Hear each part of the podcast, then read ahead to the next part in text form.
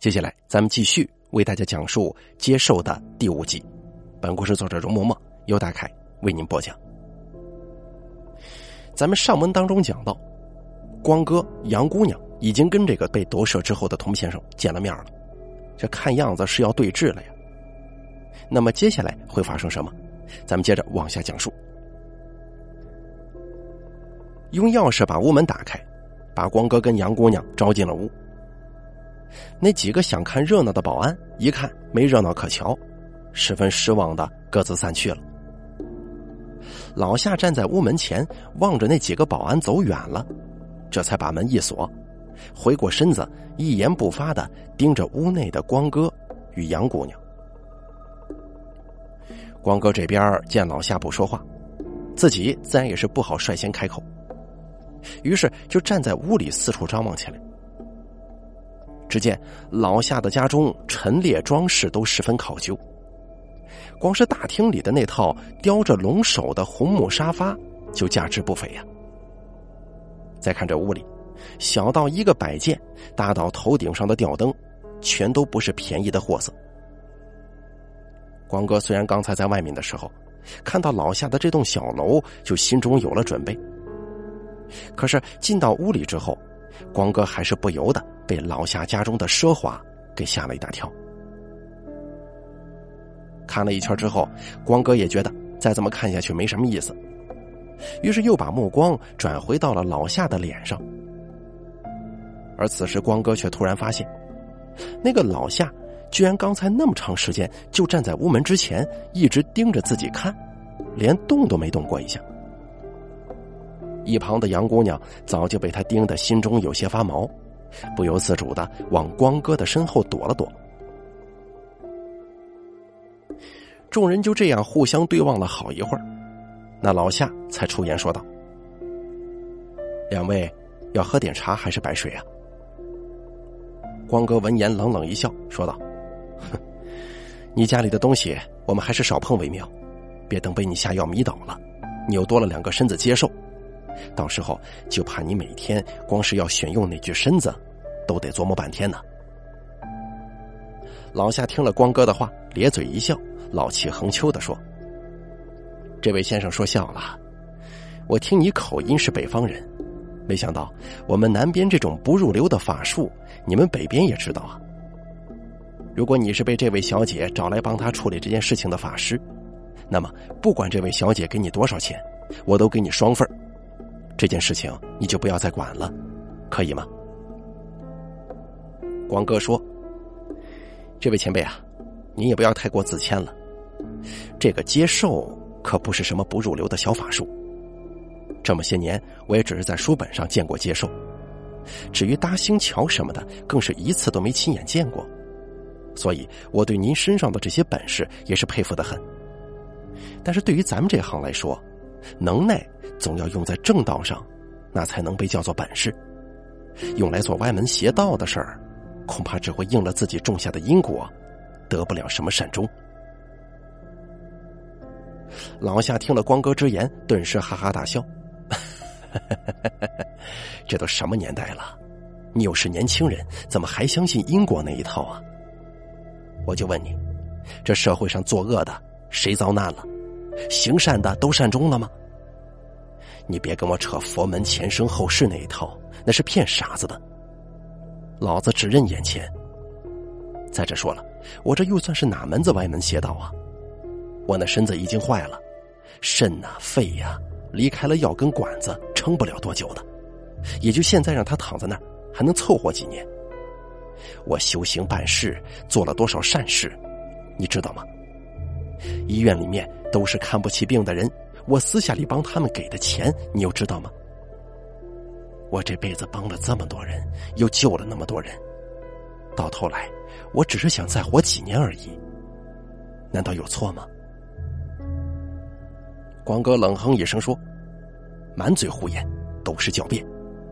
如果你救人帮人都是为了今日你做这件事情的借口，那么，既然你行善的初衷不正，你所做的事情就谈不上是什么善良之举了。”童先生跟你又无冤无仇，你这样占据他的身子，困住他的魂魄，难道这就是你说的善吗？那么你对善恶之间那条边界，还真的分得有些模糊啊。老夏笑着回答道：“难道世上所有的事情都是非黑即白吗？年轻人，我们的世界其实就是一个灰色的世界，刻意的强调白与黑是没有任何意义的。我现在的这具身体，原来的主人也不过就是个普通人，他现在变成了我的一部分，只能算是他的造化。他这一辈子碌碌无为，跟着我。”倒是可以做出一番成就出来，这对他来说，难道不是一桩幸事吗？光哥闻言摇了摇头说：“俗话说众生平等，你有什么权利给别人分出三六九等呢？人家为你牺牲是天经地义，你怎么不能为别人献出生命呢？前辈啊，您这套说辞未免也太过偏颇，失了公允吧？”老夏仰头轻叹一声，随即走到大厅的沙发上坐了下来。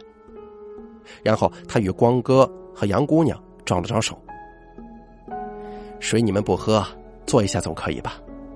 反正我看你们也不赶时间，不如听老头子我来跟你们多唠叨几句，怎么样？”童先生那个时候年纪不过三十出头。光哥看着老夏在用童先生的口说自己是老头子，实在有一种说不出的怪异。而杨姑娘在一旁望着以前无比熟悉的枕边人，如今用一种完全陌生的语气和神态对着自己说笑，这心里啊更是渐渐溢满了一股说不清道不明的凄凉。光哥当时一听老夏让他们坐。先是往沙发那边张望了一阵子，觉得老夏应该在沙发上做不了什么手脚。再加上光哥又不想在老夏面前失了威风，让对方觉得自己害怕，于是光哥也没多言，直接就拉着杨姑娘坐到了沙发上，然后一看老夏，问道：“你想说什么？”老夏斜靠在沙发上，冲着光哥一笑，说道：“我看出来了。”你不是这位小姐请来的法师，你应该是她的朋友。你为了义气来平事，不是为了钱。哼，我居然之前还想用钱来收买你，我还真是把你看低了。在这儿，先跟你说一声对不起了。说着话，老夏一指杨姑娘，又接着说：“这位小姐我认识，之前这位童先生家中有不少跟你的合影。”我也能够猜得出来你们之间的关系。不过，现在童先生已经获得了新生，这位小姐，你又何苦自寻烦恼呢？杨姑娘听了老夏这番话，再也按耐不住，直接出口质问道：“我不想听你鬼扯，我只要你把童先生还给我，不然我绝不放过你。”老夏闻言，嘿嘿笑了两声，随后说道：“我已经办理好出国手续了。”虽然这里风水不错，但是这些年咱们把自己的这块土地已经污染了，地下水也都不能喝了，再好的风水也得打个折扣。所以我又在外面寻了一处地方，景色好，人又少，关键是环境也好，适合过我自己的下半辈子。这些年我也看出来了，钱财真的是身外之物，人要是死了，钱再多又有什么用呢？所以，这位小姐，还有这位小兄弟，只要你们今日能够跟我相安无事，我的这个房子就是你们的了。反正我这一去就不会再回来了，我也没什么子嗣，这楼跟楼里的这些东西都送给你们，怎么样？光哥这个时候忍不住又四处张望了几眼，转过头来继续感叹：“前辈，你可真是好大的手笔呀！”这少说也是几千万的东西，你说送就送啊？我倒是有一事不明，还希望您能为我指点迷津。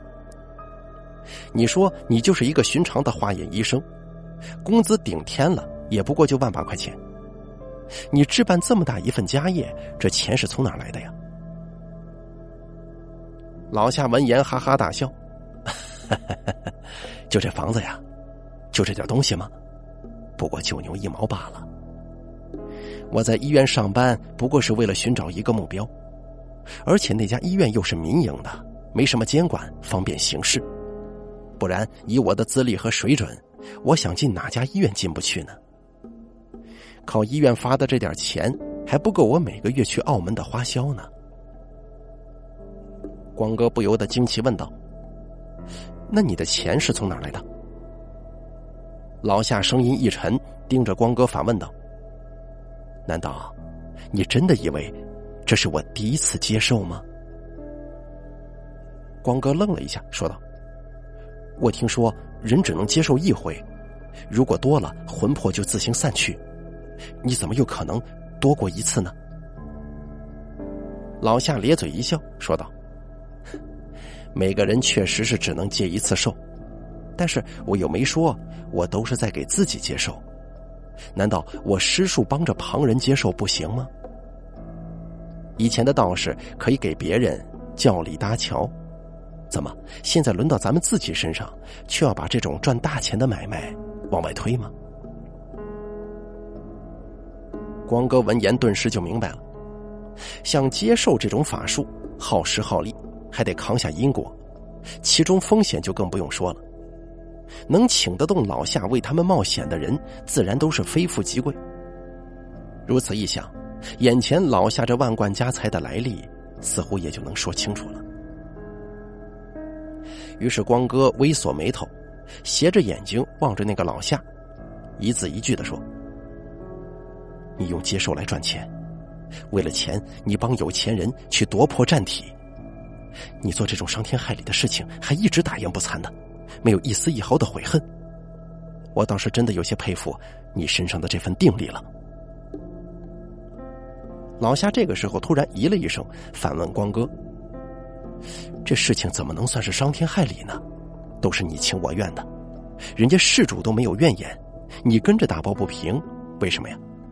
你这未免管的有点太宽了吧？”光哥闻言惊奇的说：“你情我愿？那些被人接受的人，难道都知道发生在自己身上的事情吗？”老夏笑着说：“现如今的人呐，为了钱，连自己的肾都肯卖。只要你给钱到位了，他们把命都能卖给你。让他们接受这种接受的法术，又有什么稀奇的呢？”老夏说。之前他们接受找的人都是在黑市上找的，在黑市上抛去中介，那些人卖肾到手也不过就几万块，但是卖命却能得到上百万。虽说人命珍贵，但是对于一些家里特别缺钱的，有些人一辈子都赚不来一百万。如今可以用自己的一条命换来这笔钱，换来家里人过好日子，这何乐不为呢？所以老夏他们压根儿就没有为人选这个事儿犯过愁，每次反倒是那些想把兽借出去的人挤破了头，排着队来找他们。老夏他们却成了精挑细选的那一方呢。老夏告诉光哥，在中国，普通人的命向来就不值钱，而且中国人也多，就算是那些本意没有想卖命的人，只要他们找上了门，再把价钱开出来。很少会有人跟他们说不。这种事情，老夏原本在医院里就见多了。有因为几千块钱都拿不出来，只得把孩子抱回家等死的；有一群子女为了谁应该给老人的治疗费出大头而大吵大闹的，甚至活活把老人给拖死了；也有人为了给家里人省下治病的钱，半夜从病房跳楼的。老夏可谓是见惯了生死啊。从来没觉得自己的所作所为有什么过错。在他看来，花钱买命天经地义，不然人辛苦一辈子赚了这么一点钱，又有什么意义呢？面对老夏的一席话，光哥明知道他说的道理并不能成立，甚至完全可以说是强词夺理，可光哥竟然一时语塞，不知道自己应该从何辩驳。而老夏此时却在一旁说：“还有你之前所说的，什么众生平等，那也是一句虚妄之言罢了。众生怎么会平等呢？弱肉强食才是这个世界唯一存在的自然法则，你懂吗？老夏说着话，起身给自己倒了一杯酒，自顾自的喝了大半杯，随后轻叹一声说：“哎呀，你们知道我多久没这样痛快的喝过酒了吗？年轻的身体真的是好，这才几个月，我就已经觉得离不开我的新身子了。你看，我又话多了，哼，老毛病了，一喝酒话就多。刚才我说到哪儿来着？”哦，你所谓的众生平等。老夏随即又坐回到沙发上，对着光哥说：“想当年我跟你这么大的时候，其实跟你想的是一样的，天下大爱，人人平等。后来我学了医，又被派去了苏联，结果在那边看到了不少穷苦人真实的生活。后来我又回了国，正好赶上闹灾的那三年。”结果，权贵们照样有肉吃，老百姓饿的被灭满门。后来连吃人这种事情我都看见过了。你说，你还怎么让我相信众生平等这种鬼话呢？老夏说到这儿，一口喝干了杯中的酒，接着说：“你也知道我是学医的，你们知道现今一款新药上市需要做多少动物实验吗？”随便一款药剂，得死多少试药的老鼠和兔子呀？你跟我说什么众生平等？我就问你，你生病了去医院吗？吃药吗？你每顿饭吃肉吃菜吗？连青菜都是一条命，凭什么其他的生命要为人类的生存付出代价？这算哪门子平等啊？真要是众生平等，咱们早就全都饿死了，还轮得到你站在这里跟我讨论这些吗？啊？老夏这一番话，顿时把光哥说的哑口无言。虽然他并不认同老夏话中的那套理论，可是如果你真要指出他话中的不对之处，却也说不出个所以然来。只是老夏话中所说的那些老鼠、兔子之类的动物，确实是触动了光哥的心。人类为了自身生存，牺牲了那么多动物的生命，试问谁从这里面受益过呀？这种情景之下，还大谈什么众生平等，也确实是让人有些说不出口。突然之间，光哥的脑海当中蹦出来一个词：“伪善。”光哥思来想去，居然再也找不出另外的词句能比这两个字更贴切。此时，光哥也不得不在心中暗暗叹息：人类如今的现代社会，确实就是建立在诸多牺牲之上的。别的不说，光是老夏所说的现代医学，别管是研制药剂还是动刀手术，哪一个不都是在其他物种的累累尸骨之上发展而来的？你要说人类互相争斗屠戮的，那是我们这个物种自身的原罪。说白了，那都是咱们自找的。但是我们让其他的动物牺牲付出，可曾有人问过他们是否情愿呢？这个时候还说什么众生平等，何尝不是一个天大的笑话呀？老夏的这席话说完之后，光哥许久没有再说出一个字。但是，一旁的杨姑娘却突然开口了。就听杨姑娘厉声说：“人是人，老鼠是老鼠，我从来没有信过众生平等这些话。人跟人之间都没有平等可言，我们跟动物。”又怎么会有所谓的平等呢？杨姑娘话锋一转，又接着说：“可是童先生是人，不是动物，他有自己的朋友和爱人，他有自己的生活，更有自己的理想和抱负。你刚才总说什么物竞天择、弱肉强食，也许你家财丰厚，你认识很多有权势的人，但是你觉得有钱有权就是你口中所谓的强吗？人之所以跟动物不一样。”就是因为人是有感情的。一只狼跳进了羊群，到处撕咬，羊被吓得四处奔逃。对于羊来说，狼确实是强势的一方。说着话，杨姑娘从包里掏出一个打火机，啪的一下把那打火机擦燃，然后就把打火机放在了面前的茶几上。听杨姑娘说，你们也许不知道，童先生他有一个爱好，就是收集古董打火机。之前我还觉得他花几千上万去买一个旧打火机，简直是疯了。不过童先生自己的爱好，我也不好去干涉。而这个打火机，就是他留在我身边的。光哥当时听着杨姑娘的话，也不知道他那是什么用意。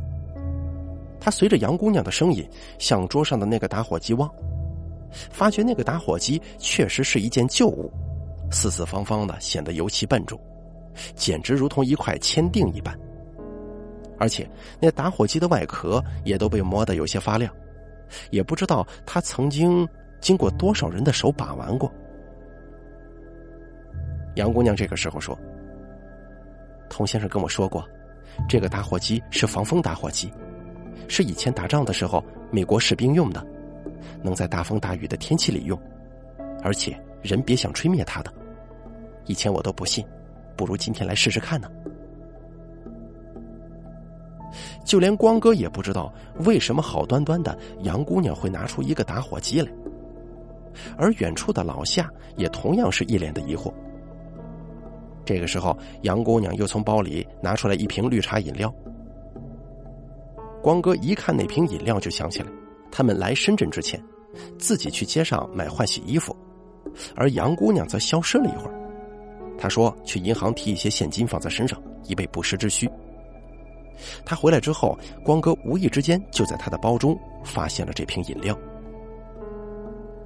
起初，光哥觉得。姑娘家在自己的随身小包里装这么一大瓶水，实在是有些奇怪。不过当时他没多问。后来两个人这一路上，每当口渴的时候，杨姑娘都去买水喝，从来没动过自己包里的这瓶饮料。于是光哥心中就更加好奇了。如今光哥一看，杨姑娘突然之间把那瓶饮料拿了出来，再一看桌上那个正燃烧着火苗的打火机。光哥瞬间就反应了过来，可是还没等他有所行动，杨姑娘那边却一下子把那饮料的盖子扭开了，将瓶子里的饮料洒了一半在地上，顿时屋子当中弥漫起了一股子汽油味老夏这个时候才后知后觉的指着桌上的打火机与杨姑娘手中的饮料瓶，喊道：“你要干什么？你难道想放火烧死我吗？”光哥见状，在一旁低声劝杨姑娘不要做傻事。他此时与杨姑娘相距两三米的距离，也不敢上前做出什么大动作，生怕刺激到杨姑娘。但是私下里，光哥也不得不暗叹：没想到向来柔柔弱弱的杨姑娘，居然会有今日这种惊人之举，自己还真的是有些大意了。看来毕业多年，杨姑娘确实真的已经不是他回忆当中的那个小姑娘了。这个时候，就听杨姑娘沉声说：“我来之前已经做好心理准备了，我知道童先生的事情肯定不会那么容易了解，所以我得用我自己的方法来解决。”一边说着，一边杨姑娘就回头望向了光哥，面带歉意的说：“阿光，对不起了。”这回我把你拖下水了，不过我也是没办法。童先生没有亲人，如果我不管，就没有人管他了。我不能让他消失掉的。说完之后，杨姑娘瞪着老夏，冲他说：“刚才我跟你说过，人与动物是不同的。羊遇到狼只会逃跑，但是人遇见狼，就算知道自己不是对手，但人也不会束手待毙的。而且人是有智慧的。”只有动物才会讲蛮力，所以就算你是权贵，可是现如今在这个屋子里面，咱们谁强谁弱还不一定呢。老夏闻言冷冷一笑，问道：“这位小姐，难道你所说的智慧就是你手中的这个汽油和打火机吗？你真觉得你能用这点火威胁到我吗？我跟你说。”我以前也是练过武的，现如今有了这年轻力壮的身子，我都感觉到这身手比以前要好一些了。要不然你来试一下，看看你能不能进得了我的身。这点火可是吓不住我的。再说了，这身子是你朋友的，你要是真的毁了这个身子，最后吃亏的还是你朋友。你难道想让你朋友彻底丢了自己的身体不成吗？杨姑娘说：“我知道你肯定是一身好本事，所以从一开始我没想着这火会烧到你身上。正像你说的，这个身体对于童先生来说很重要，我当然也不会在上面点火。”老夏听了之后，先是一愣，随后说：“你这火不冲着我来，想冲着谁呀？难不成你是想烧掉这个房子？那我可就更无所谓了。这点钱对我来说，我真没放在心上。或者是，你是冲着我的身体来的？我自己的身体就躺在楼上，你这点火没烧起来，我一个电话就能立刻找人来把我的身体运走。”到时候你还得担上一个纵火的罪名，只怕是你得不偿失啊！老夏一边说着话，一边起身，朝着杨姑娘走了过来。显然，他现如今已经拿准了杨姑娘的火只是在虚张声势。毕竟，正如他刚才所言，杨姑娘肯定是不敢放火来烧他自己的，而这个屋子被不被烧，他并不关心。因此，杨姑娘手中的汽油对她来说只不过是一个笑话，无非就是小孩子家打闹，丝毫没把这事放在心上。然而，老夏才走出去两步，杨姑娘这边却大手一扬，直接把剩余的汽油都浇在了自己身上。这下子别说老夏，就连一旁的光哥也着实被吓了一跳。于是，没等老夏那边做出反应。光哥大声喊道：“你要干什么？不要命了！”话音刚落，光哥就想冲上去把桌子上的打火机夺过来。可是那打火机毕竟就在杨姑娘的手边，就算光哥动作再快，也快不过杨姑娘。于是还没等光哥靠近，杨姑娘就一把把打火机抢在了手中，对着光哥和老夏两个人分别一晃，然后说：“你们都别过来。”我真的不是在吓你们，你们别逼我。光哥望着杨姑娘手中的打火机所发出的熊熊火苗，下意识的后退两步。你要干什么啊？就算你死了，童先生他能回来吗？远处的老夏此时也笑了两声。这位小姐，你在我家里玩自焚吗？你是想用自己的生命来逼我就范吗？你这做法未免太蠢了吧？你觉得我会在乎你的死活吗？哪知老夏这话一出口，杨姑娘笑着说：“我当然知道，自己这条命你并不在乎。可是你想过没有，如果今天我真的烧死在这里，你还能顺利离开吗？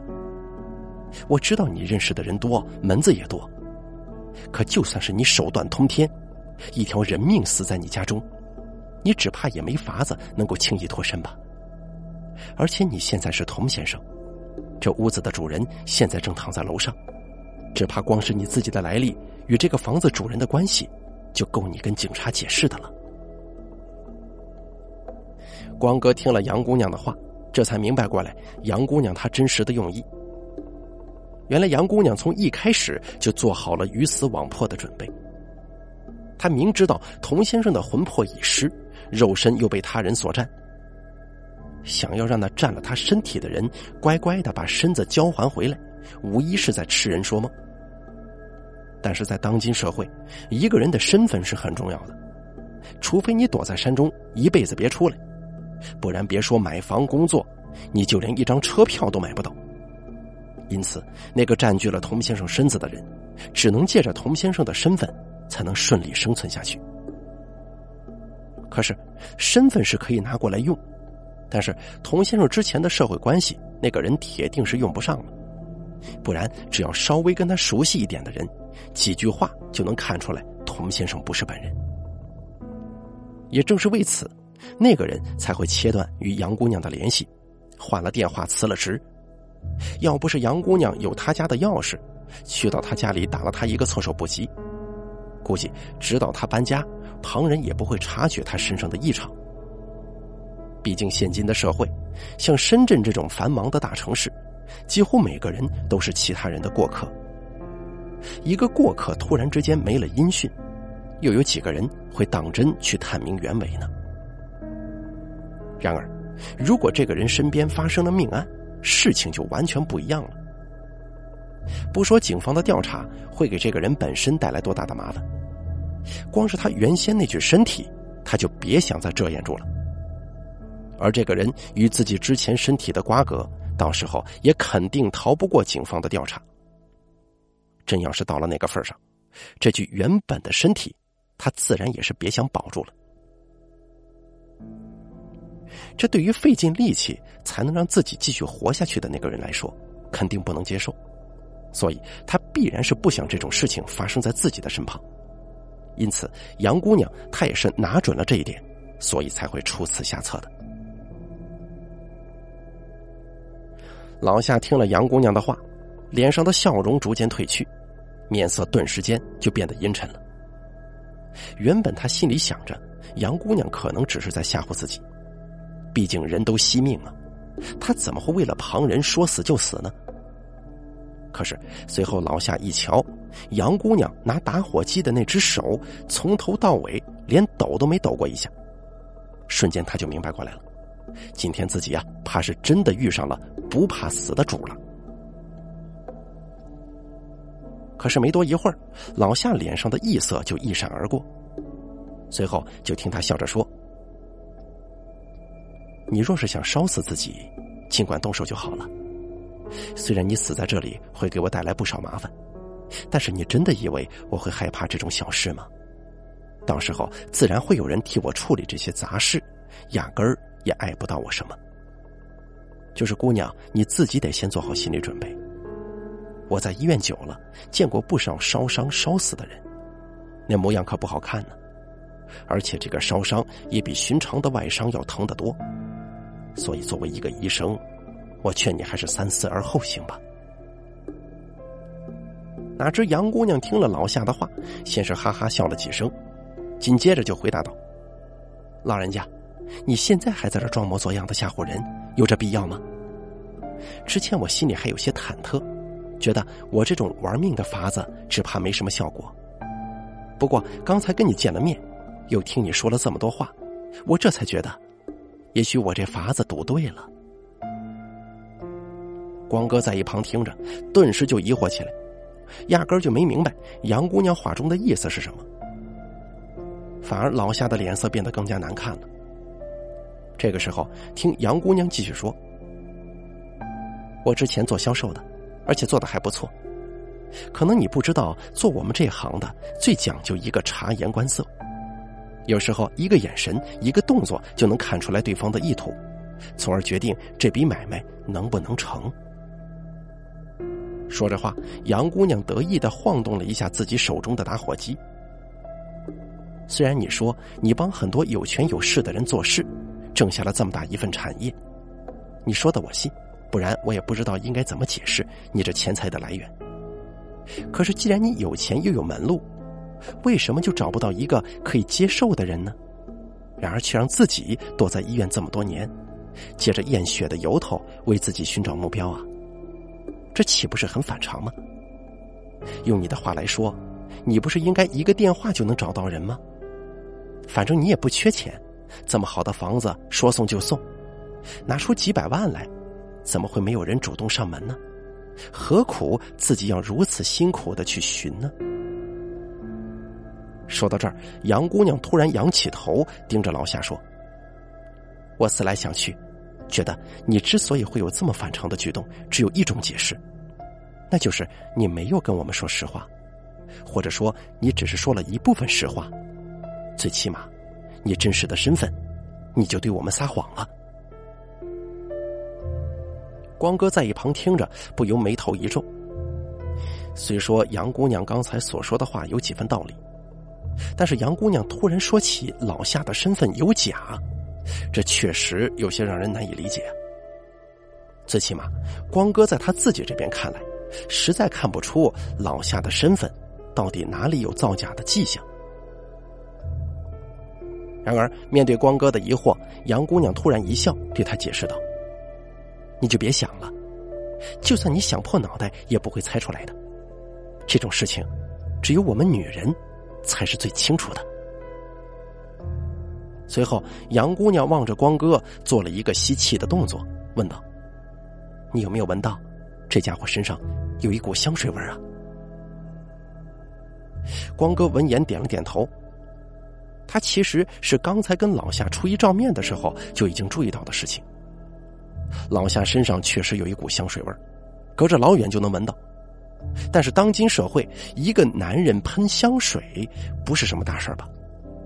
所以光哥当时就没多想。现今突然又被杨姑娘提及此事，他不由得朝老夏那边望了几眼，心中暗想：难道这香水里头有什么猫腻吗？这个时候，听杨姑娘沉声说：“阿光，你就别猜了，你又不用香水，你是猜不到的。他身上的香水是女香，就是女士专用香水。”光哥听了，神色一顿：“呃，男人用女人的香水，这个没什么吧？”杨姑娘摇了摇头说：“你忘了我在童先生原来的家中发现那些化妆品了吗？事后我就在想。”到底什么样的男人会用这么多化妆品？我在广州工作已经好几年了，人也见过不少，富人、穷人、不修边幅的、注重打扮的。你知道有哪种男人才会用这么多化妆品吗？一种是对自己的外貌过于关注的，一种就是 gay，也就是咱们以前说的男同性恋。我之前也一直在想，童先生会不会真的变了？但是哪里有人会在这么短的时间内变得如此之快？后来我听你说童先生是被换了魂了，我才有些明白了。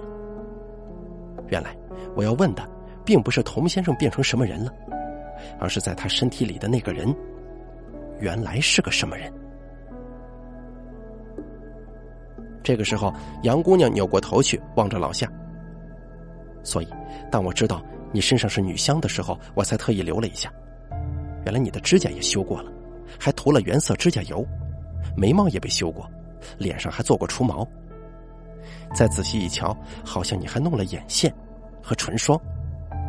你这如此精致的妆容，连我一个女人都自愧不如。